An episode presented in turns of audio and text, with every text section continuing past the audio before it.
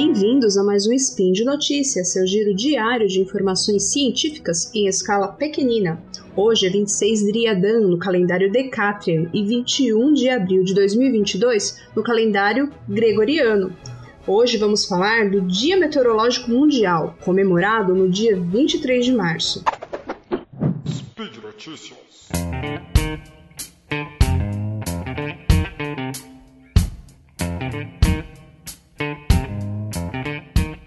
Bom, o que é essa data, né? É a comemoração da fundação da Organização Meteorológica Mundial, que em inglês é World Meteorological Organization. Ela é conhecida pela sigla em inglês, né, WMO, mas eu vou usar a sigla em português, que é OMM, de Organização Meteorológica Mundial.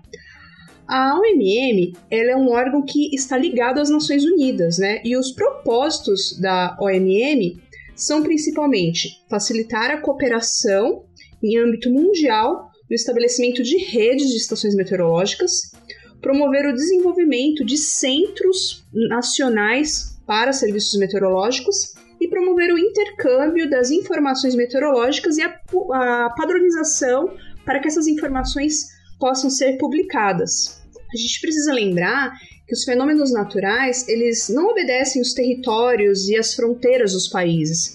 Então, para a meteorologia funcionar, para as operações meteorológicas funcionarem, é necessário uma cooperação internacional. Por isso, a necessidade de um órgão como a OMM. Todos os anos, é, no, em seu aniversário, né, que é no dia 23 de março, a OMM estabelece um tema para discussão e disponibiliza também em seu site materiais relacionados a esse tema. O objetivo é que todas as instituições de ensino e pesquisa ao redor do mundo da área de meteorologia possam elaborar na semana do dia 23 de março é, ciclos de palestras, oficinas, é, workshops, mini cursos, exposições artísticas também, ou seja, atividades, é, manifestações aí, culturais relacionadas com o tema daquele ano.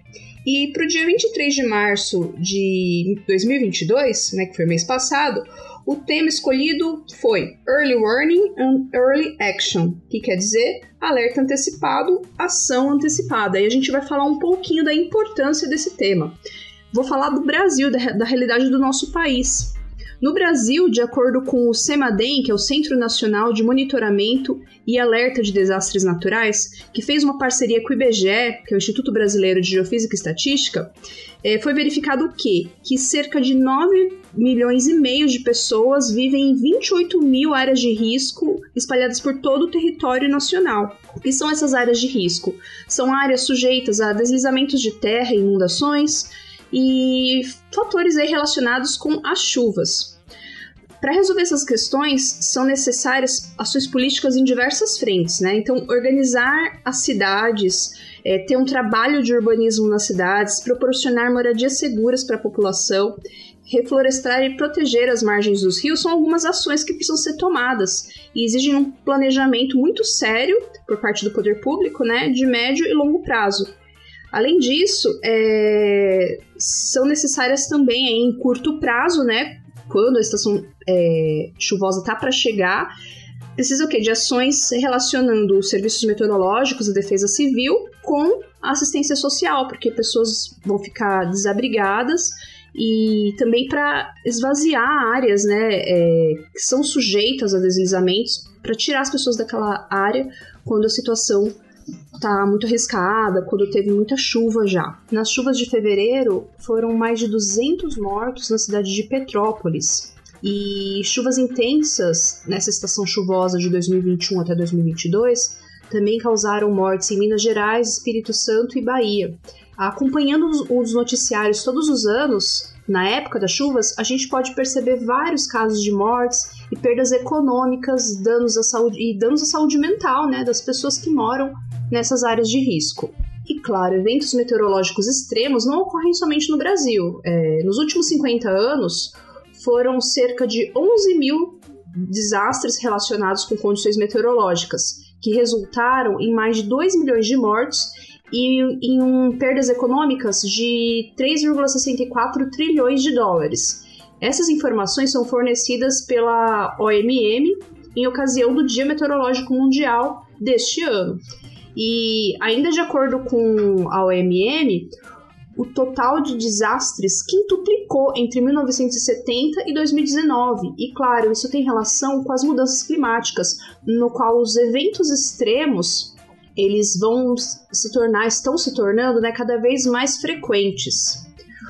Só que graças aos é, alertas antecipados e aos estratégias de redução de riscos, o número de mor mortos nesse período de 70 a 2019 é três vezes menor se a gente comparar de 2019 é, com os primeiros anos da década de 70.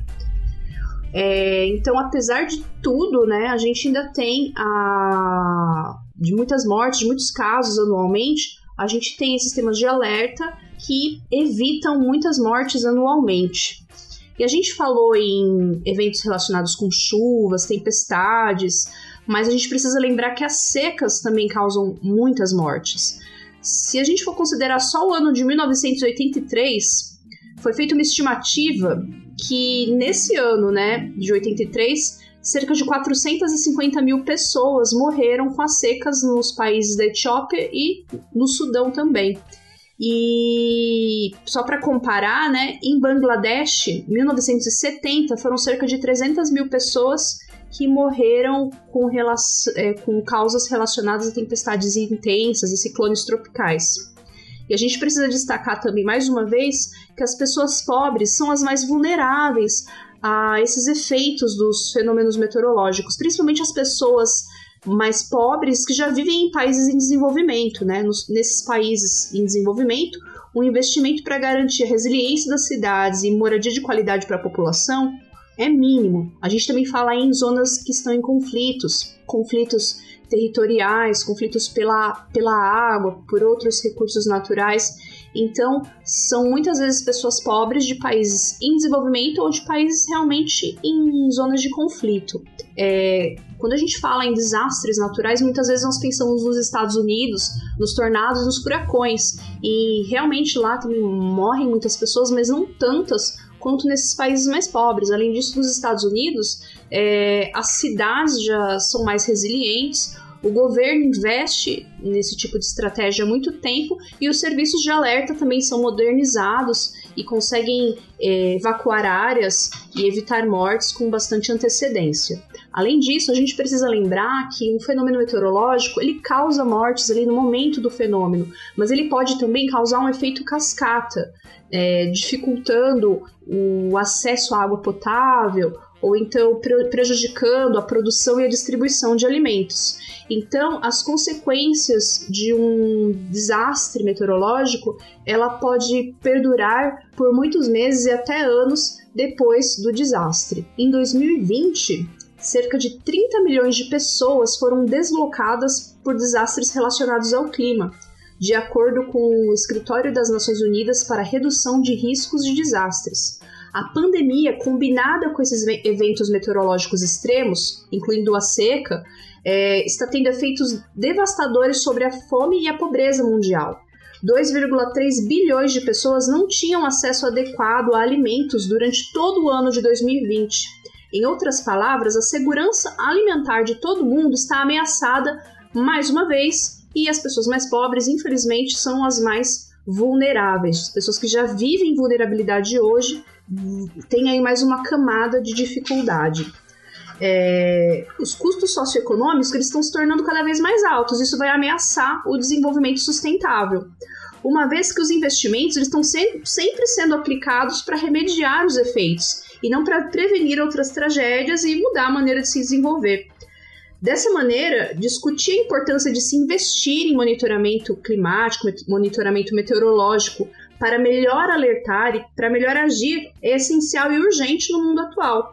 É importante que essas discussões frutifiquem em ações concretas, né, para tornar as nossas cidades cada vez mais resilientes. E se vocês quiserem mais informações sobre o tema do Dia Meteorológico Mundial do ano de 2023, entrem no site da Organização Meteorológica Mundial. O material está em inglês e, se eu não me engano, em espanhol também. Eu vou deixar o link é, nos comentários do post relacionado a esse spin. Muito obrigada por ficar conosco até aqui. Obrigada por nos apoiar e se você deseja nos apoiar financeiramente, entre no site do Portal Deviante e saiba como. Até a próxima, tchau, tchau.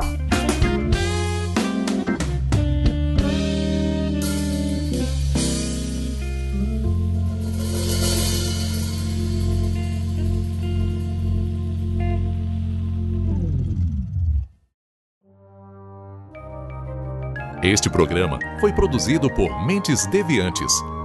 deviante.com.br